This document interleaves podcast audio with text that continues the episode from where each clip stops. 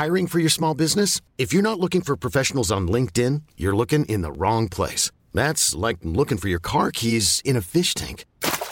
LinkedIn helps you hire professionals you can't find anywhere else, even those who aren't actively searching for a new job but might be open to the perfect role. In a given month, over 70% of LinkedIn users don't even visit other leading job sites. So start looking in the right place. With LinkedIn, you can hire professionals like a professional. Post your free job on linkedin.com slash achieve today.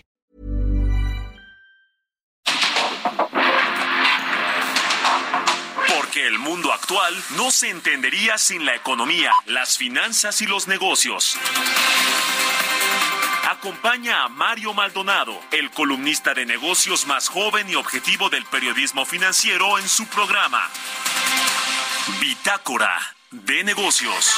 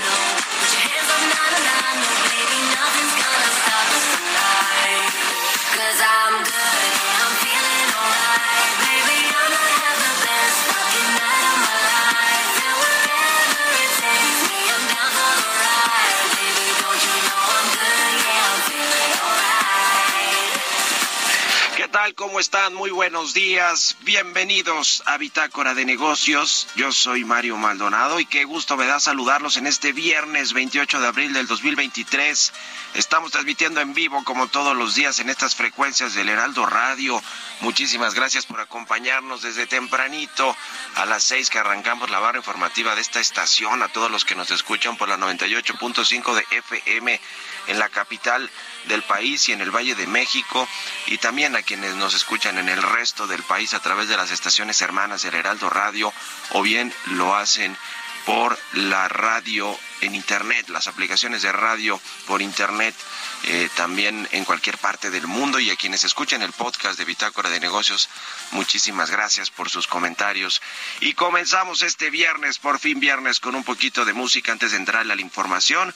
Como todos los días, un poquito de música para amanecer de buenas, para despertar pues con el mejor semblante posible, además de que ya es viernes, ya eso es eh, ganancia y ya es siempre pues un motivo de alegría, sin duda alguna para todos, aunque hay quienes trabajan o trabajamos a veces los sábados, pero es diferente sentir eh, pues que ya viene el fin de semana, que comienza el fin de semana. Bueno, estamos escuchando a David Guetta y a Bebe Rexha, se llama I'm Good esta canción. Esta semana estuvimos escuchando las canciones más reproducidas en lo que va de este 2023 al cierre del primer cuatrimestre del año. Y esta canción del DJ francés David Guetta y la cantante estadounidense Baby Rexha fue lanzado como sencillo el 26 de agosto del 2022 y bueno, pues es muy sonado, muy escuchado en las plataformas de música en internet. Le entramos a los temas, le entramos a la información. Vamos a hablar con Roberto Aguilar, lo más importante de lo que sucede en los mercados financieros. PIB de la zona euro subió, pero debajo de lo esperado. Alemania se estancó. Las acciones del Banco First Republic rebotan ante un posible plan de rescate y el PIB de México del primer trimestre del año habría superado las expectativas. Vamos a entrarle a estos temas con Roberto Aguilar. Vamos a platicar también pues de lo que ha sucedido en el Senado de la República y en la Cámara de Diputados también estas reformas fast track eh, a varias eh, pues eh, varias iniciativas para cambiar leyes en materia minera, en materia administrativa, en materia pues financiera, se extinguió más bien ahí la financiera rural, eh, se le dio el golpe final también al INSABI que nunca funcionó y bueno, algunos otros asuntos que legislaron fast track en el Senado, en, en, la Cámara de Diputados, en el Congreso Federal, en el Senado además, ayer por si fuera poco, pues estuvo presente el tema del INAI, Ricardo Monreal quería sacar a un comisionado, proponer a un comisionado por lo menos de los tres que faltan, y resulta que el acuerdo que hizo con los grupos parlamentarios y con Morena, los, los eh, senadores que supuestamente él coordina, pues al final de cuentas en la votación le voltearon bandera a Ricardo Monreal y echaron para atrás esa aprobación de un candidato de unidad eh, para que fuera uno de los comisionados de los tres que faltan en el INAI. Y bueno, pues uno de los más cercanos a Monreal, el presidente de eh, la mesa directiva del Senado, Alejandro Armenta, pues también sacó una reforma o propuso una reforma para extinguir el INAI y después la retiró. En fin, un desastre lo que está sucediendo, sucediendo en el Congreso Federal. Vamos a platicar también precisamente con Gustavo Madero, senador del Grupo Plural, sobre estas sesiones maratónicas en el Senado de la República para deshogar la agenda, pues ahora sí que de último minuto, eh, antes de que cierre el periodo de sesiones, que en teoría cerraba ayer y, y han ido extendiendo en los días para pues tratar de sacar todo, pero le decía, pues ha sido un auténtico desastre lo que ha sucedido en el Congreso con la planadora de Morena para sacar de último momento iniciativas de ley. Vamos a platicar también sobre el caso de Televisa, que finalmente ya anunció que sus accionistas aprobaron la decisión de sus negocios de fútbol, del Estadio Azteca, de sorteos, editorial, para dejar, para cotizarla en una sola empresa, en la Bolsa Mexicana de Valores, en una empresa aparte de las que tiene el grupo que se dedica más al tema de los contenidos y de las telecomunicaciones. Le vamos a entrar al tema, vamos a hablar con Pisu, Emilio Saldaña, como todos los viernes, lo más importante de lo que sucede en el mundo de la tecnología. 25 mil personas pagan por los tweets premium de Elon Musk en Twitter. Y bueno, pues vamos a entrar a este tema, le decía, del América, del grupo Televisa con Jesús Espinosa en su sección eh, los, los números y el deporte. Así que vamos a entrarle a estos temas hoy aquí en Bitácora de Negocios. Quédense con nosotros, ya es viernes, viernes 28 de abril. Y vámonos al resumen de las noticias más importantes para comenzar este día con Jesús Espinosa.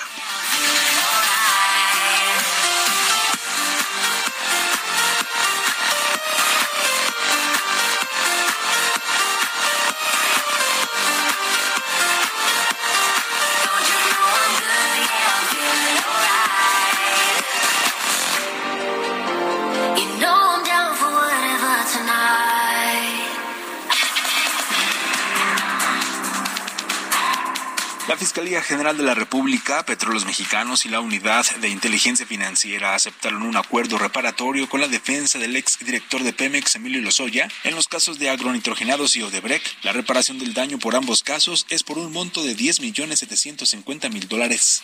Miguel Ontiveros, uno de los abogados del ex director de Pemex, señaló que ha solicitado la extradición del expresidente de México, Enrique Peña Nieto, en relación con el caso Odebrecht. La postura de esta defensa es que hay todas las condiciones condiciones para que a Emilio Lozoya, a su madre, a su hermana y a su esposa se les otorguen todos los beneficios que sostiene el ordenamiento jurídico, toda vez que ha aportado suficientes pruebas que señalan al expresidente de México, Enrique Peña Nieto, como responsable de la operación de un aparato organizado de poder enfocado en la corrupción. Hay suficientes condiciones para que el expresidente de México, Enrique Peña Nieto, sea extraditado desde España y vuele, digamos, directamente desde el campo de golf hasta el AIFA y del AIFA directamente a este centro de justicia para que responda en torno a las acusaciones formuladas por Emilio Lozoya Austin en la denuncia que es pública y que creemos que es sólida, tal y como ya lo confirmó el señor presidente de México, en el sentido de que está probado que senadores, diputados y distintos actores recibieron sobornos en efectivo para la aprobación de la reforma energética. El secretario de Turismo del Gobierno de México, Miguel Torruco, dio a conocer que en materia aeroportuaria de 2019-2024, la inversión será de 95.465 millones de pesos, que se destinan a la ampliación, modernización y construcción de aeropuertos en los diferentes destinos del país, con el propósito de impulsar el flujo de viajeros y la diversificación turística hacia las 235 plazas con vocación turística de México.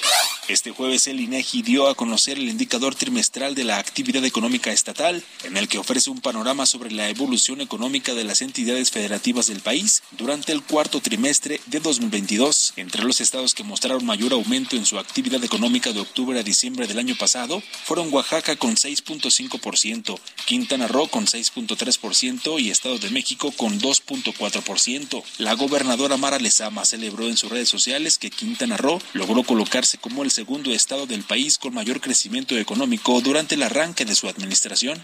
La economía de Estados Unidos creció el 1.1% en el primer trimestre de este año, menos de lo esperado según el cálculo del Producto Interno Bruto publicado este jueves por la Oficina de Análisis Económico del Gobierno.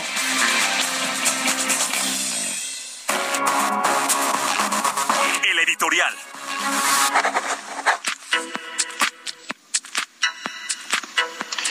Y bueno, pues ahora, ahora que escuchábamos las palabras del abogado de Emilio Lozoya, Miguel Ontiveros, en esta audiencia que se llevó a cabo ayer en el reclusorio norte, donde está Emilio Lozoya Austin, el di- exdirector de Petróleos Mexicanos, pues llama la atención y yo publiqué una historia allí en mi columna por si quiere echarle ojo más eh, con más detalle una pues versión de que quisieron asesinar a Emilio Lozoya en el reclusorio norte después de que se peleó presuntamente con un líder de un grupo criminal quien ordenó matarlo, asesinarlo. Se enteraron algunos reclu eh, algunos eh, de los custodios del reclusorio y alertaron a las autoridades, a la, a la dirección del penal para que pues eh, no se consumara este hecho.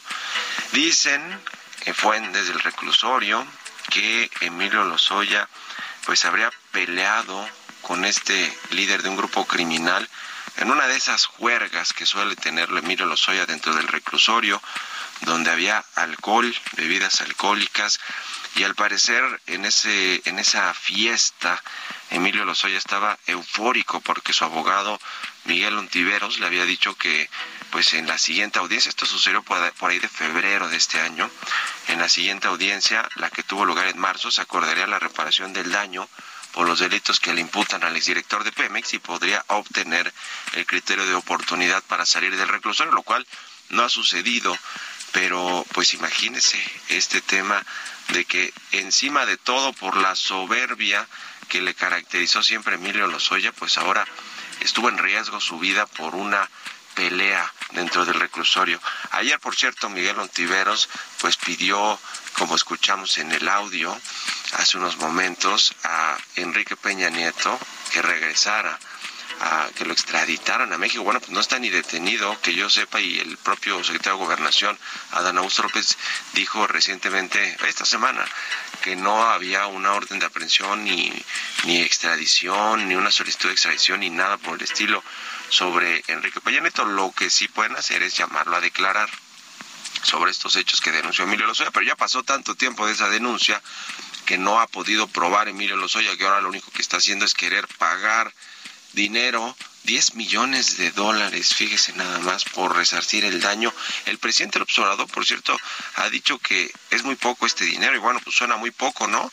Por lo que eh, concierne a petróleos mexicanos y todo ese mal manejo. Yo lo, yo, yo lo documenté en un libro, el mal manejo que hizo Emilio Lozoya, como lo han hecho muchos otros directores, pero bueno, en especial Emilio Lozoya que está acusado de todos estos asuntos de corrupción. Eh, resulta que el presidente observador dijo que él se había comprometido a devolver 200 millones de dólares, lo dijo en una conferencia matutina, y a la fecha dijo que ya devolvió 100, pero bueno, pues ¿dónde están los otros 100? El acuerdo reparatorio es por 10.7 10.7 millones de dólares los que ofrece pagar. El asunto es que al parecer ya en el gobierno, tanto la Unidad de Inteligencia Financiera de Pablo Gómez, la Fiscalía General de la República de Alejandro Gertzmanero y Petróleos Mexicanos de Octavio Romero, pues al parecer están dispuestos a sentarse a la mesa a negociar eh, este criterio de oportunidad. Bueno, pues ya veremos qué sucede, pero qué cosa con este asunto de Emilio Lozoya. A mí lo que me dicen las fuentes del gobierno es que no hay voluntad política para que Emilio Lozoya salga de prisión en el corto plazo. Ya lo estaremos viendo. Parece que va avanzando su caso, ¿eh? Hace poco echaron abajo unos de las acusaciones que hizo la Fiscalía en contra de Emilio Lozoya y ahora resulta que ya se pusieron de acuerdo para que le otorguen el criterio de oportunidad o le, o le otorguen más bien este, este pago de, de, los 10.7 millones de dólares como acuerdo reparatorio. Ya veremos. ¿Ustedes qué opinan? Escríbanme en Twitter, arroba Mario Mal y en la cuenta arroba Heraldo de México. Economía y mercados. Roberto Aguilar ya está con nosotros como todos los días tempranito. Mi querido Robert, ¿cómo te va? ¿Qué tal, Mario? Me da mucho gusto saludarte a ti y a todos nuestros amigos. Fíjate que ya nos dieron a conocer el dato del Producto Interno Bruto de México, la primera lectura de cómo se comportó la economía mexicana en los primeros tres meses del año y bueno, superó las expectativas de lo que esperaba el mercado, justamente porque fíjate que se expandió 1.1% eh, justamente desestacionalizado y si ya lo medimos respecto al mismo periodo, al mismo trimestre, pero el año anterior, hubo un crecimiento de 3.9%. Interesante porque los motores justamente fueron internos. Lo que comienza a preocupar, ya lo hemos comentado, pues es el tema de la desaceleración de las exportaciones y más ahora que tuvimos justamente el día de ayer la lectura del Producto Interno Bruto de Estados Unidos que estuvo por debajo de lo que esperaban los analistas. Pero bueno, al final del día, así la eh, lectura, la primera, insisto, del comportamiento de la economía mexicana. Por otra parte, también te comento que la zona euro creció solo ligeramente en los tres primeros meses de este año a un ritmo inferior a las expectativas del mercado tras el estancamiento de finales del año pasado. Esto de acuerdo con los datos preliminares que se dieron a conocer hoy, donde dijo que el Producto Interno Bruto de la zona euro creció 0.1% en el primer trimestre por debajo de las expectativas. Ahí lo que resulta interesante es que Alemania se estancó la principal economía europea se estancó justamente en los primeros tres meses del año. También te comento que las acciones del First Republic, este banco estadounidense, ganaban un 11% en las operaciones previas a la apertura del mercado del día de hoy, tras conocerse que los responsables estadounidenses están coordinando conversaciones urgentes para rescatar al banco regional, mientras los esfuerzos del sector bancario, o más bien privado, liderados por los asesores del banco, aún no llegan a un acuerdo la participación del gobierno está ayudando a atraer a más partes, incluidos bancos y empresas de capital de riesgo, a la mesa de negociaciones. Así es que, bueno, pues había que ver porque lo primero que tendrían que decidir cómo van a depositar más o menos 30 mil millones de dólares de eh, recursos nuevos, frescos para este banco. También te comento que Amazon dijo ayer que su extendido y sólido crecimiento en la nube se va a desacelerar aún más justamente porque sus clientes comerciales se preparaban para una tormenta económica que dice les llevará a restringir los gastos, una advertencia que eclipsó pues sí el reporte de ventas y ganancias trimestrales por encima de las expectativas. Este reporte, Mario, pues hizo subir el precio de sus acciones, pero después, con las expectativas que te decía, pues dio a conocer, ahí fue donde se cayó, eh, se cayeron los títulos de esta compañía. Y bueno, interesante porque al final del día la, caída de los precios de las acciones siguió a los comentarios del director financiero de esta compañía, quien le dijo a los analistas que los clientes de la nube siguieron tratando de reducir sus facturas a partir del segundo trimestre y que Amazon los, los estaba ayudando a sostener relaciones de largo plazo y no se refirió, no especificó, pero probablemente sea a través de menores precios. También China se prepara para una avalancha de viajes sin precedente con motivo de la festividad del Día del Trabajo, Mario, en la que se agotarán las entradas para los lugares de interés turístico más populares y algunas ciudades advertirán a los posibles visitantes de que no acudan en un contexto de recuperación del turismo nacional después de que China pusiera fin a las restricciones del COVID. Fíjate que las autoridades, Mario, esperan que el sábado, primer día de la festividad de cinco días, se realicen 19 millones de viajes a través de la vasta red ferroviaria de China. Así es que bueno, pues ahí no se andan eh, con cosas mínimas, sí lo celebran a lo grande y bueno, sobre todo, insisto, por esta, eh, pues eh, eliminaron estas restricciones que tenía justamente el país por el tema del coronavirus. El tipo de cambio, Mario, cotizando en estos momentos en 18.04. Eh, tocó más tempranito el 18.10, pero con esto tenemos una ganancia eh, anual acumulada de 7.3%. Y si te parece, Mario, vamos a una pausa y seguimos comentando. Vámonos a la pausa, Robert, gracias. Nos vemos a ratito en la televisión, ya volvemos.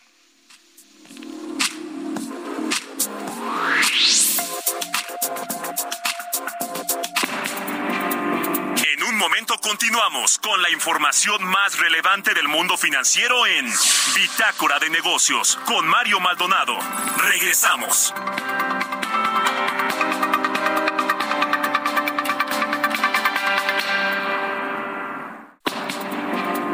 Estamos de vuelta en Bitácora de Negocios con Mario Maldonado.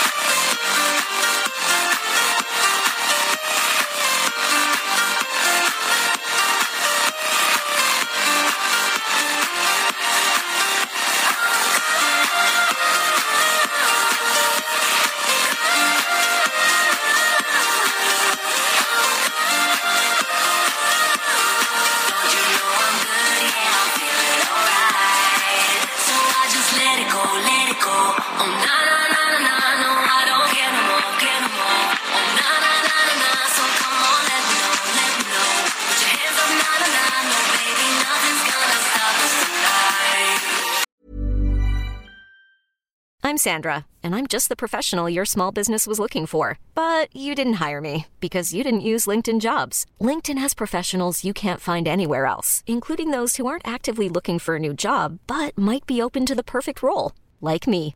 In a given month, over 70% of LinkedIn users don't visit other leading job sites. So if you're not looking on LinkedIn, you'll miss out on great candidates like Sandra. Start hiring professionals like a professional. Post your free job on linkedin.com/achieve today.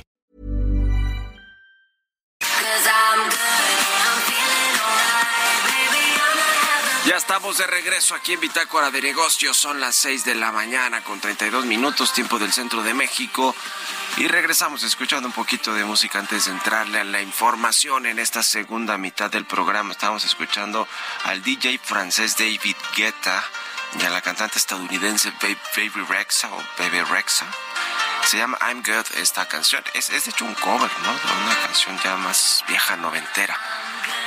Eh, y bueno, pues estamos escuchando, estuvimos escuchando canciones eh, reproducidas, muy reproducidas de las más tocadas en las plataformas de música en lo que va de este 2023.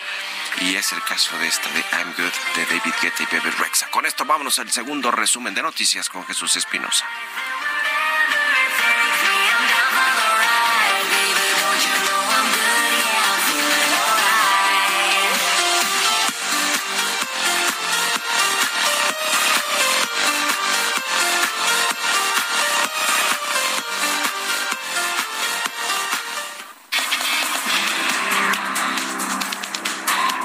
La Secretaría de Hacienda y Crédito Público recaudó el año pasado un total de 148 mil millones de pesos por concepto de impuestos especiales cobrados a los productos nocivos para la salud, lo cual no es una cifra menor ya que representa cerca de cuatro veces el presupuesto de la Universidad Nacional Autónoma de México.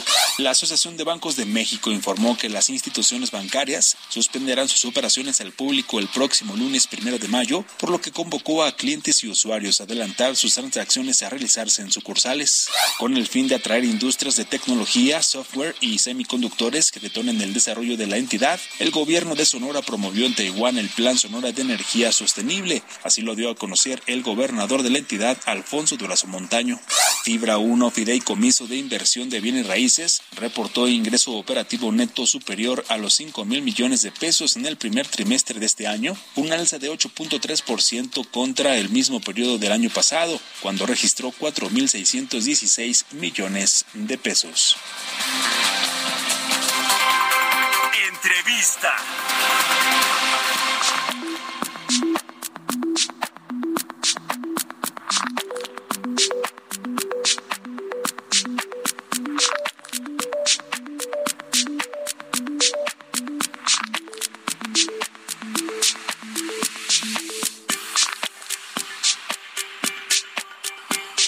Y bueno, ya le comentaba al inicio del programa, vamos a platicar con el senador del Grupo Plural, Gustavo Madero, a quien me da mucho gusto saludar. ¿Cómo estás, senador? Muy buenos días.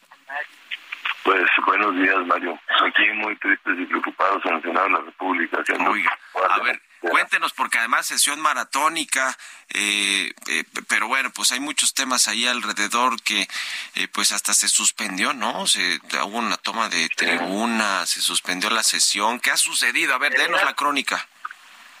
Sí, pues eh, había un acuerdo de en la Jucopo de seguir un orden del día, de establecer primero la instalación de la comisión permanente, primeras lecturas y luego empezábamos con el nombramiento del INAI. Y pues este traicionaron el acuerdo y hicieron eh, la propuesta del candidato del INAI que, que le dimos la prerrogativa de que ellos decidieran quién era y a quién querían y pues finalmente lo propusieron, pero después votaron en contra de él mismo, del que ellos propusieron, y pues no se cumplió eh, el requisito legal de tener un, un comisionado para que funcione el INAI. Al haber este incumplimiento, vemos un grupo de contención que es eh, eh, las senadoras y senadoras del PAN, del PRI, del PRD, del Movimiento Ciudadano este, y del Grupo Plural, y, y entre todos este, pues tomamos la tribuna exigir que se cumpla con el acuerdo y que no puede haber eh, otra reforma, no puede avanzar la agenda si no se, se aprueba el nombramiento pendiente del INAI, Mario. Ujú. Y aquí estamos, aquí estamos en el Senado. Ahí está en el Senado todavía. ¿Qué fue lo que sucedió puntualmente? ¿Le voltearon bandera los morenistas al propio coordinador de los senadores, a Ricardo Monreal, de último momento en la votación? ¿O qué sucedió con el tema del INAI y del comisionado? Eso nunca vamos a saber este si Monreal sabía desde el principio o Monreal también fue burlado. Pero pero sí te puedo decir que que está muy extraño que hubieran preparado todo esto eh, con tantas eh, pro- providencias. O sea, ellos instalaron la comisión permanente como primer punto del orden del día. Esto es un tema que, que lo que les hace es eh, que sabían que iba a haber un, un desencuentro y que se iba a realizar la, la sesión y por eso aprobaron algo que es necesario para el funcionamiento del Congreso. La- el periodo se extingue el, último minuto del, del mes de abril y empieza a funcionar la, comisión permanente. Al tenerla ya nombrada, pues con eso ya eh, se cubre este requisito. Entonces eso nos hace sospechar de que todos ya sabían que no iba a pasar. ¿Y, qué sucedió, ¿Y qué sucedió también con la iniciativa de desaparecer el INAI que eh, propuso el presidente de la mesa directiva, Alejandro Armenta, y después la retiró? Esa sí fue una ocurrencia muy de su propio peculio, porque anda en campaña, quiere ser más eh, pejista que el peje, y, y, por eso pues se aventó una aberración, ¿verdad? Desaparecer el INAI no la secundó ni su bancada, porque es, suicida defender esta postura, ¿no?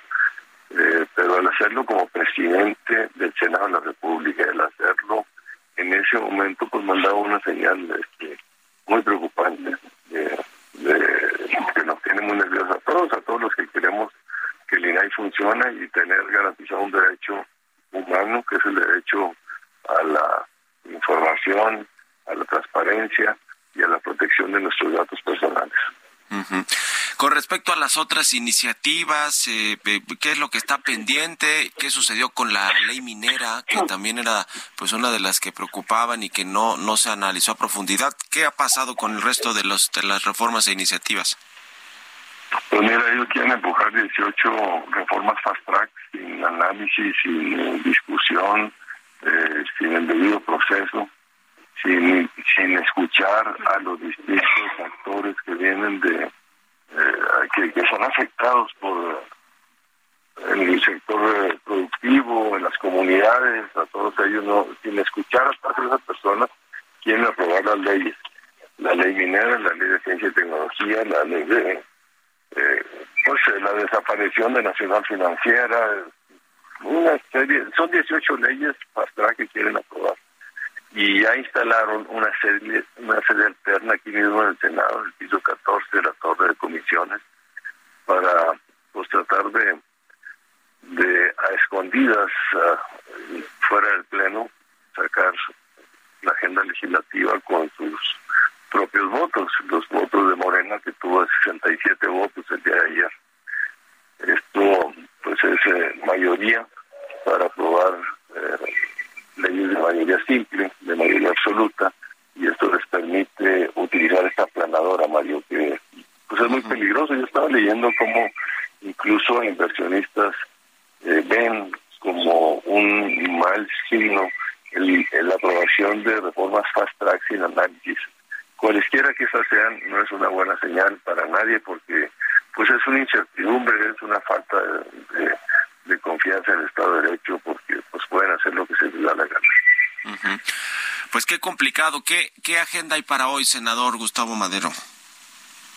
hay una, eh, una minuta de reforma constitucional que, nos tiene a todos aquí en pie de lucha, que una es la elección del comisionado del INAI pendiente y la otra es la aprobación de la minuta de la 3 de 3 que se conoce es que eh, persona eh, que tenga acusado, que, tenga eh, acusaciones por violencia de género, que tenga deudores alimenticios, que no esté pagando su, sus obligaciones a, la, a la mujer, no puede ser candidato.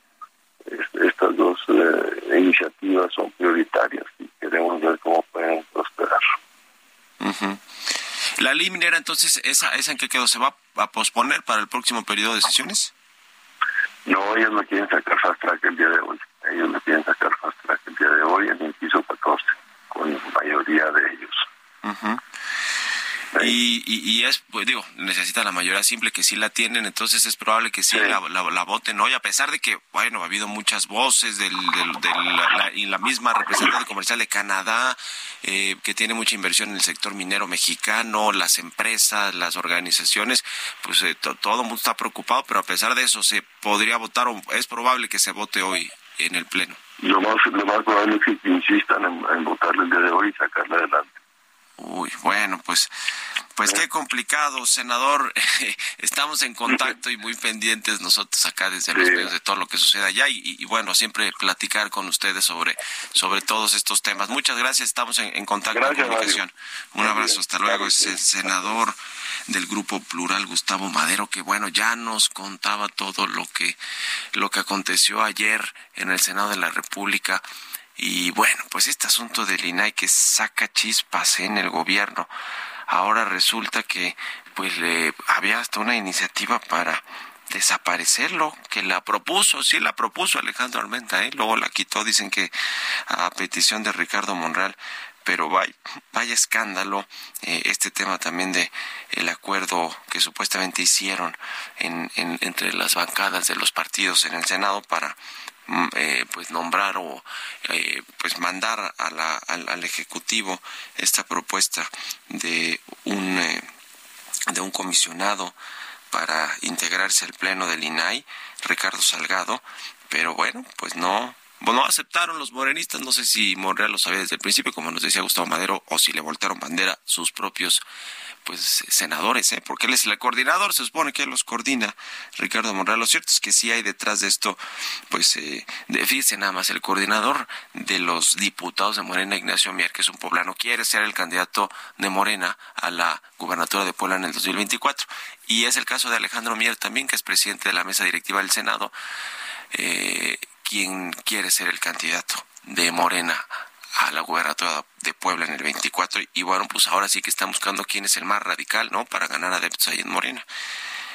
Pues se cruza todo el tema de lo que es crucial para México, como ese asunto del INAI, como las desapariciones de la financiera rural, la extensión del INSABI, que fue un fracaso, ha sido un fracaso rotundo la política de salud, eh, la ley minera, lo que significa pues tocar esos intereses que estoy de acuerdo que le cobren impuestos y todo esto a los millonarios, pero pero la incertidumbre que genera a la inversión eh, este tipo de reformas fast track eh, al vapor, pues no no es bueno, la verdad. Ahora sí que que pues eh, se está haciendo un gran daño al país por querer pues eh, congraciarse con el jefe máximo de este movimiento que se llama Andrés Manuel López Obrador. Bueno, ya veremos qué pasa hoy ahí en el Congreso, en el Senado de la República. 6 con 45 minutos, vamos a las historias empresariales. Historias empresariales. Santander está en el proceso de obtener la autorización de la Comisión Nacional Bancaria de Valores para deslistar sus acciones en la Bolsa Mexicana de Valores el próximo mes de mayo. Fíjese nada más en la bolsa, en las dos bolsas, en la Viva y en la Bolsa Mexicana, en lugar de llegar empresas a colocarse, a colocar acciones, a hacer estas famosas ofertas públicas de acciones o estas IPOs, pues lo que están haciendo son saliéndose desde hace ya por lo menos dos, tres años, no es, no es solamente por el gobierno, creo yo, sino por condiciones de que pues, no les interesa estar en la bolsa, no les interesa el escrutinio público, además, porque pues eh, tienen muchas regulaciones y mucho escrutinio público, y pues han ido saliendo, eh, más bien en lugar de listarse, se han deslistado. Vamos a escuchar esta pieza de mi compañera Giovanna Torres. Este jueves en conferencia con analistas para dar a conocer los resultados financieros al cierre del primer trimestre del 2023, Héctor Chávez, director ejecutivo de relación con inversionistas de Santander, informó que están en la etapa final con las autoridades para obtener la autorización de salida de la Bolsa Mexicana de Valores y de Wall Street. El banco estimó que será en mayo próximo su salida del mercado mexicano como parte de su estrategia para ampliar su presencia en mercados prioritarios y crecimiento de negocio. Héctor Chávez detalló que esperan que el último día de negociación de su dirección para la Bolsa de Valores de Nueva York será el 4 de mayo, mientras que la cotización de la Bolsa Mexicana de Valores deberá ocurrir en las semanas siguientes mientras esperan la autorización. A principios de este mes, Santander informó que después de una oferta pública logró quedarse con 99.8% de sus acciones en el mercado mexicano. Por otra parte, de acuerdo con información de su reporte financiero, al cierre del primer trimestre de este 2023, Santander México logró una utilidad por 7.626 millones de pesos, lo que significó un aumento de 49% respecto del mismo periodo del 2022. En tanto que su cartera de crédito creció creció 5% al alcanzar un total de 810.655 millones de pesos, donde destacaron los avances de 23.6% de tarjetas de crédito, 13.8% de individuos, 7.6% de hipotecas y 5.7% de empresas. Para Bitácora de Negocios, Giovanna Torres.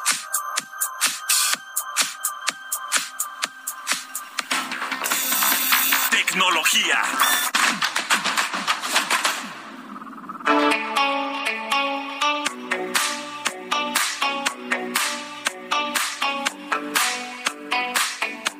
Y como todos los viernes, ya está con nosotros Emilio Saldaña, el Pisu, con lo más importante en la tecnología. ¿Cómo cierra la semana, mi querido Pisu? Buenos días.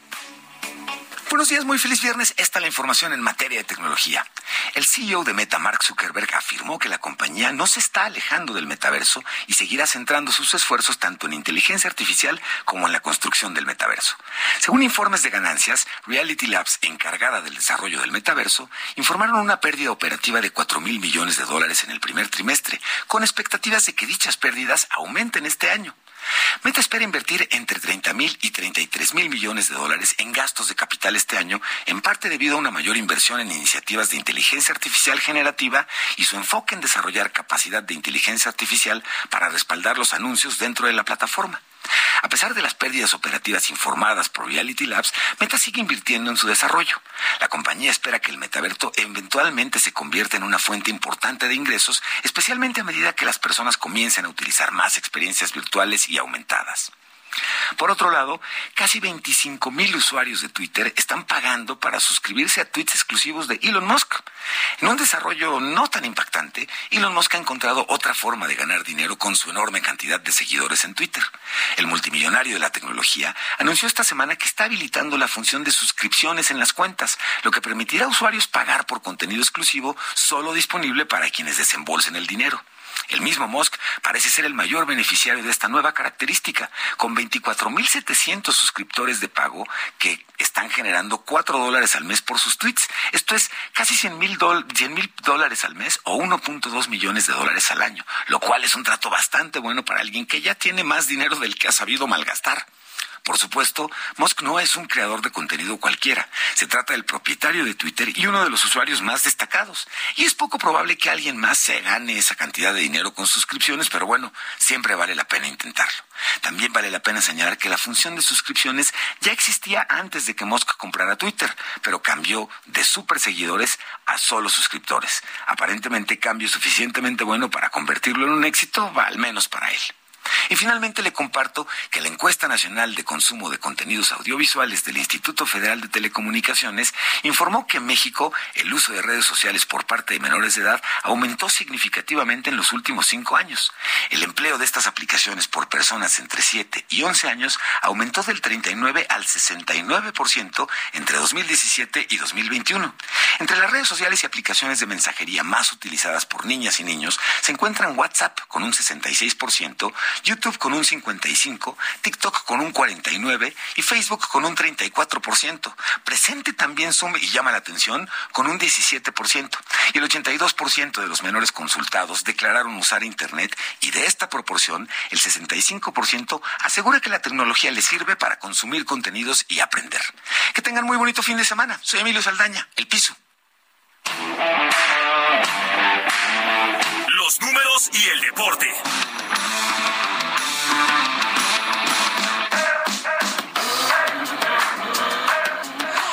Jesús Espinosa ya está aquí en la cabina del Heraldo Radio. ¿Cómo estás, Chucho? Arráncate. Muy buenos días, Mario. Gracias. Buenos días a todos. Así es, arrancamos con los números y el deporte. Vamos a hablar de las Águilas del la América, que por cierto juegan hoy en la, noche con, con Juárez, ya en esta última jornada del fútbol mexicano, de nuestra bendita Liga Mexicana, la Liga MX, que aunque usted no lo crea, se juega este fin de semana en la última jornada y hay 16 equipos que tienen posibilidades de estar en la fase final. Así, 16 de 18. Pero bueno, a ver cómo le va hoy frente a Juárez. También Henry Ahí está con el eh, luchando por el liderato de goleo.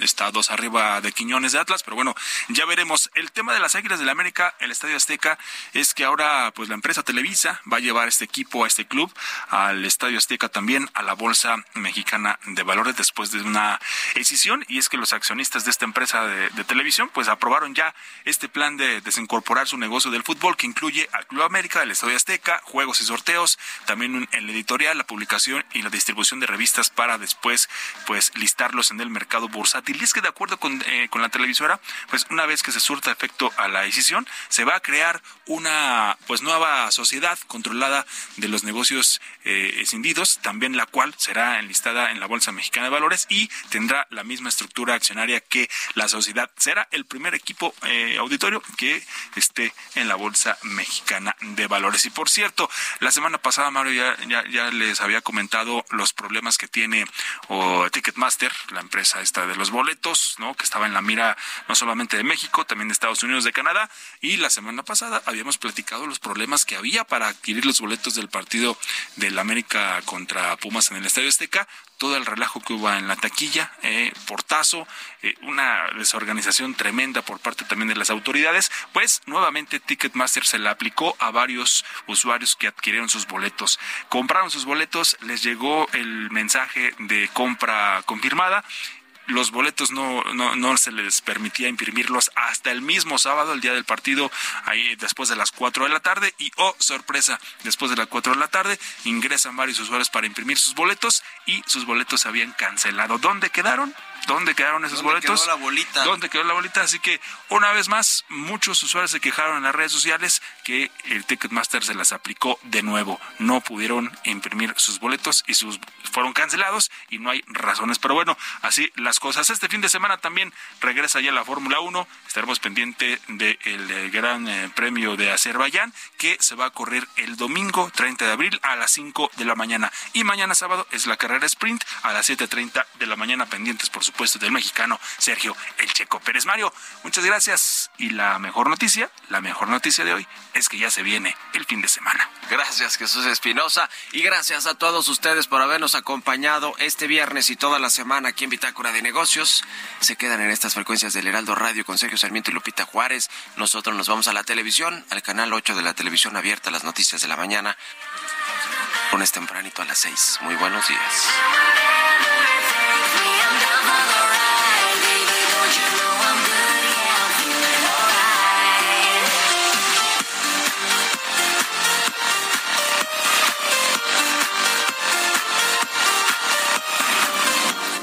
Esto fue Bitácora de Negocios con Mario Maldonado.